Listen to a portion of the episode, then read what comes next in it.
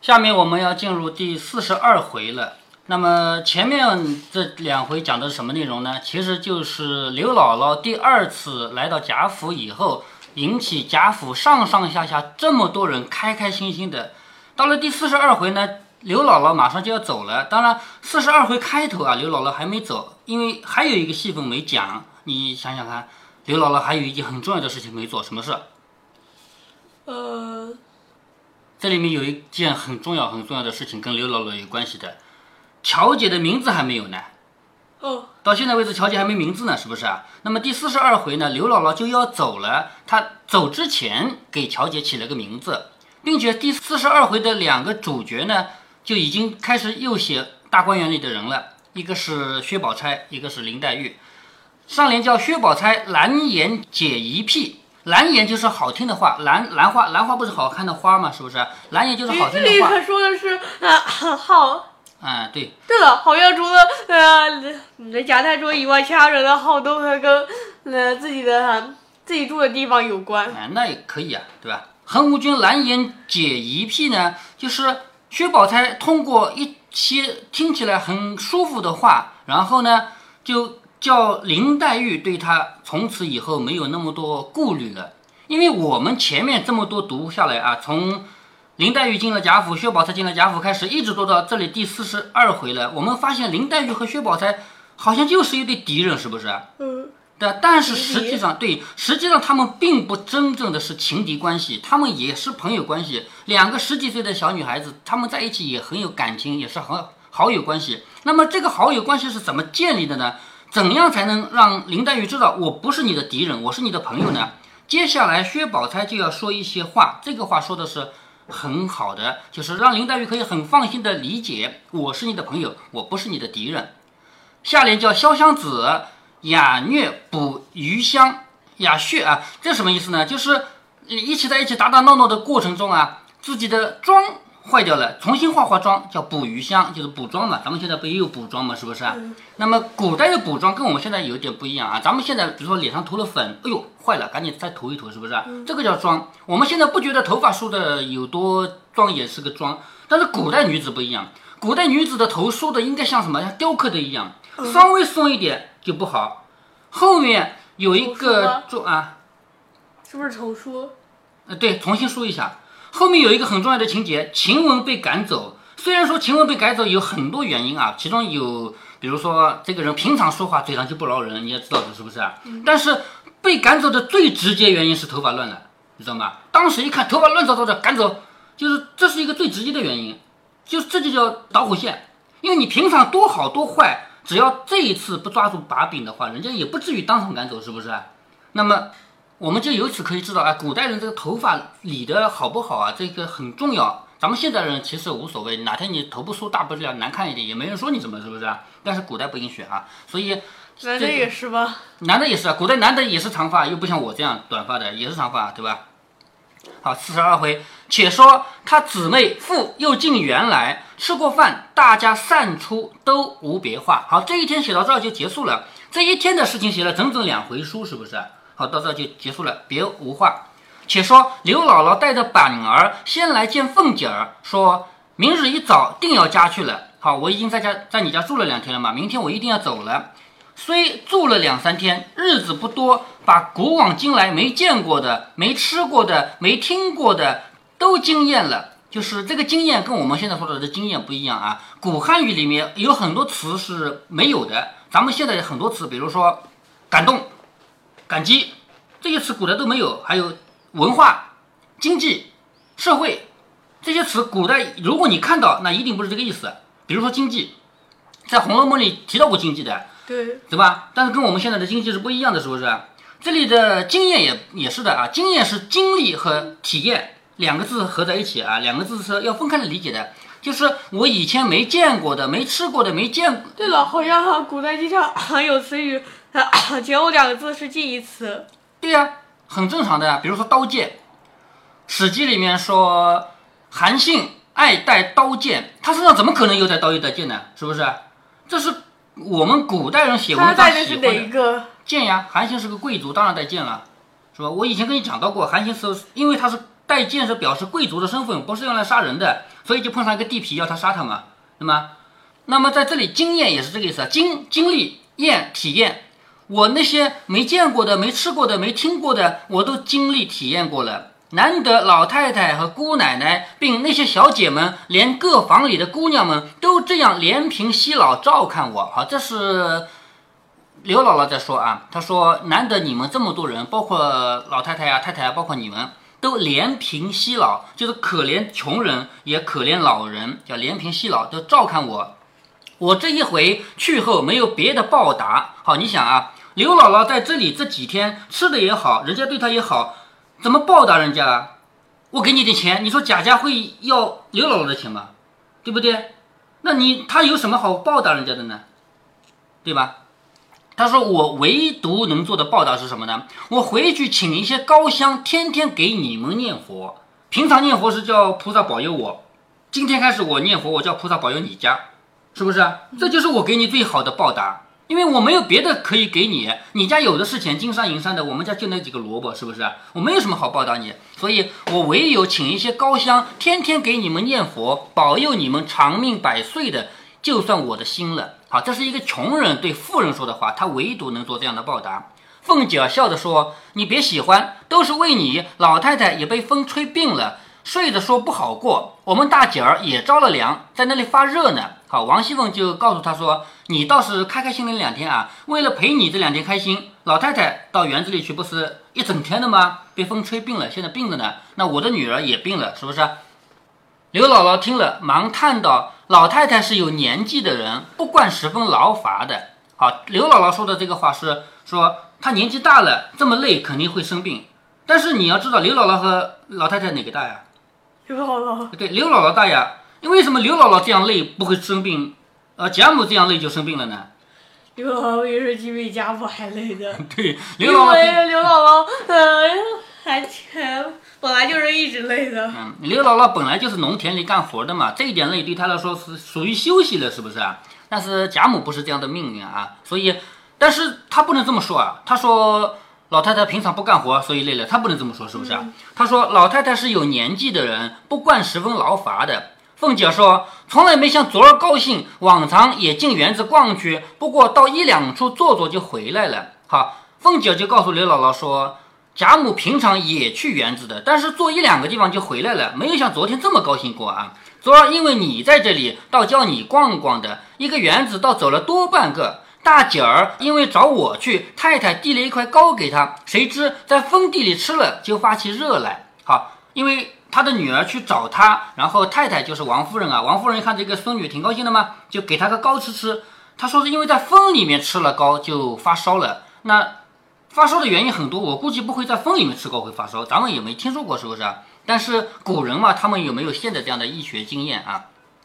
刘姥姥说：“小姐儿只怕不大进园子，生地方儿，小人家原不该去，比不得我们家的孩子会走了，哪个坟圈子里不跑去？一则风扑了也是有的，二则只怕他身上干净，眼睛又净，或是遇见了什么神了。依我说，要给他看看岁数本子，仔细撞可得了。好，这个话你肯定不懂，什么意思呢？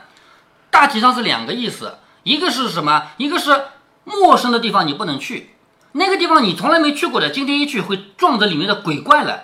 因为每个地方都有不同的鬼怪，你自己家里的这个附近的鬼怪，反正你也熟了，不会有问题。但是那地方你没去过，那里的鬼怪不会放过你的。好，这是第一层意思啊。那第二层意思呢是什么呢？就是鬼怪谁可以看见啊？有一些特异功能的人，他说我的眼睛我能看到鬼的，当然这是胡说八道，是不是啊？但是古人相信小小孩的眼睛能看到鬼的。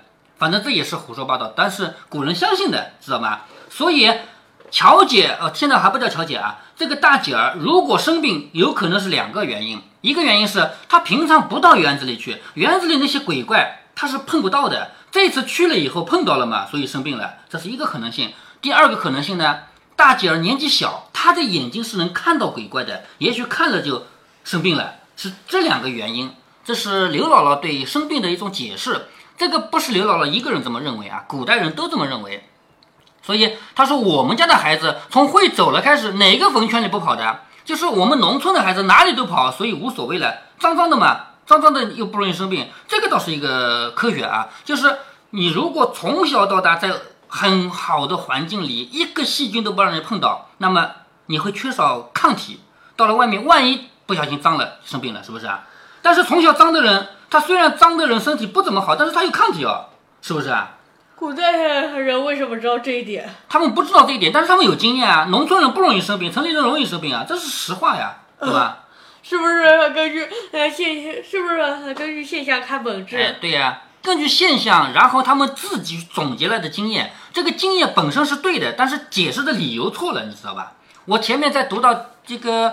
就是秦可卿生病的时候，是不是说那个呃是算命的？哎，对，还有金屋有鬼的。哎，对对对，是不是啊？那这些都是我们古人的智慧啊，就是他们通过。这个古人是怎么解释这个的？解释哪个？解释呃，农村的人不容易生病。就是我们家的小孩从小哪里不去啊？连坟圈子都去，所以跟那些鬼怪都熟了嘛，是不是啊？你们家小孩没出去过，所以那些鬼怪不熟嘛，对吧？所以。刘姥姥这句话就是两个原因，一个原因是她去了陌生地方了，碰到那些鬼怪了，这是第一个原因啊。第二个原因是她的眼睛干净，她是能看到鬼的，对吧？但是刘姥姥她不能说鬼啊，因为说这个话忌讳的，是不是啊？她说这是神，她说是不是碰到神了？当然这个话我们一看就知道，指的就是鬼啊。神和鬼本身就没有什么好区分的，你知道神和鬼什么区别吗？呃，在天上是神，呃，在地，在地上是鬼，不是这个意思。其实是神和鬼都是死人，但是如果这个人生前是个伟大的人，比如说岳飞，他就是成了神了，但是秦桧就成了鬼了，知道吗？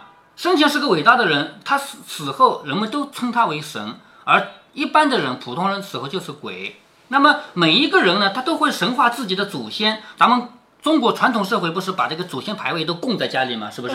认为自己的祖先是神，但是不认为人家的祖先是神啊。对吧？那这是为什么家族也是鬼？对对对，除了那些特别有威望的人以外，比如说大将军啊、大皇帝啊，这个就特别有作为的人啊，他们死了以后是神，神和鬼没什么区别啊，只不过是他们生前的地位不一样。一语提醒了凤姐儿，便叫平儿拿出《玉夹记》着彩明来念。好，《玉夹记》是什么呢？是古代算命的书，就这个书可以查出来，就每一天有什么好啊不好。咱们老家有这样的日历的。今天适合做什么，不适合做什么？你先见过那种日历吗？见过，哎，见过对吧？他们那时候的御夹记就是这个书啊，好拿出来叫彩明念。彩明是一个认识字的仆人，王熙凤自己不认识字，你还记得前面王熙凤有东西要写是叫宝玉写的吗？还记得吗？对吧？王熙凤自己不认识啊，他叫平儿拿出玉夹记来，叫彩明来念。彩明翻了一回，念说啊，王熙凤也不是所有丫鬟都是，呃，呃，呃，那都是那个。名字啊，叫什么儿什么儿吧？哎，也不是啊。好，彩明翻了一回，念到八月二十五日，病者在东南方得遇花神。好，原来是这个原因啊。就那天生病的人是在东南方遇到了花神。那么怎么解决呢？用五色纸啊。那这个玉匣记是不是算命的人出的？这谁出的我就不知道了，咱们也不去管他了啊。好，遇到花神以后怎么解决啊？用五色纸钱四十张，向东南方四十步送之，大吉。就是用纸钱，所谓五色纸钱就是五种颜色的纸钱嘛。五种？这个这个五种肯定不是正好五种，肯定是多彩的。因为我们古代古代经常说五彩五彩，是不是啊？五彩又不是正好五种颜色。好，用这些纸钱拿着向哪里呢？向东南方走四十步，好，到那去烧掉。那。正好要东南方，正好要走四十步，这是古人相信这些东西的嘛，是吧？好，当然去送之大吉。所谓送之，就是烧这个纸钱，把那个花神给送走。那么我们一直到现在为止，还有不同的颜色。哎，对呀，咱们现在简单了吧？纸钱就是一种颜色，就是那种像有一点就是稻草的本色那种啊。呃，这古代不是的。估计还有看到过红色纸钱。你看到过红色的啊？我倒没见过红色，我见过的是稻草的本色，还有一种白色。凤姐儿笑着说：“果然不错。”还有一种冥币啊。凤姐儿笑着说：“果然不错，园子里头可不是花神嘛？就是刚才不是说了吗？是在病者的东南方遇到了花神嘛？那园子里当然是花神了，园子里那么多花，是不是啊？可不就是花神嘛？只怕老太太也是遇见了，因为老太太不是累病了吗？她哪是累病的，也是碰到花神了，是不是啊？那找到这个原因嘛就好了。这两个人都是因为花神啊。一面命人请两份纸钱来，好，请纸钱，这个是不是买的啊？你我跟你讲到过没有？到庙里去买一个佛回来，不叫买，叫请，是不是啊？我想起，呃，那个道士，呃，去请，呃，请宝玉的玉。哎，对，把宝玉的玉请下来。我们到庙里面说这个佛，这个这么小的一个塑像啊，一万块钱我拿走了，这个不叫买走的啊，这是请回家的啊。说去请只要是呃关于呃庙观啊之类的都是。其实关于迷信啊，我们迷信和宗教其实没有什么很严格的区分啊。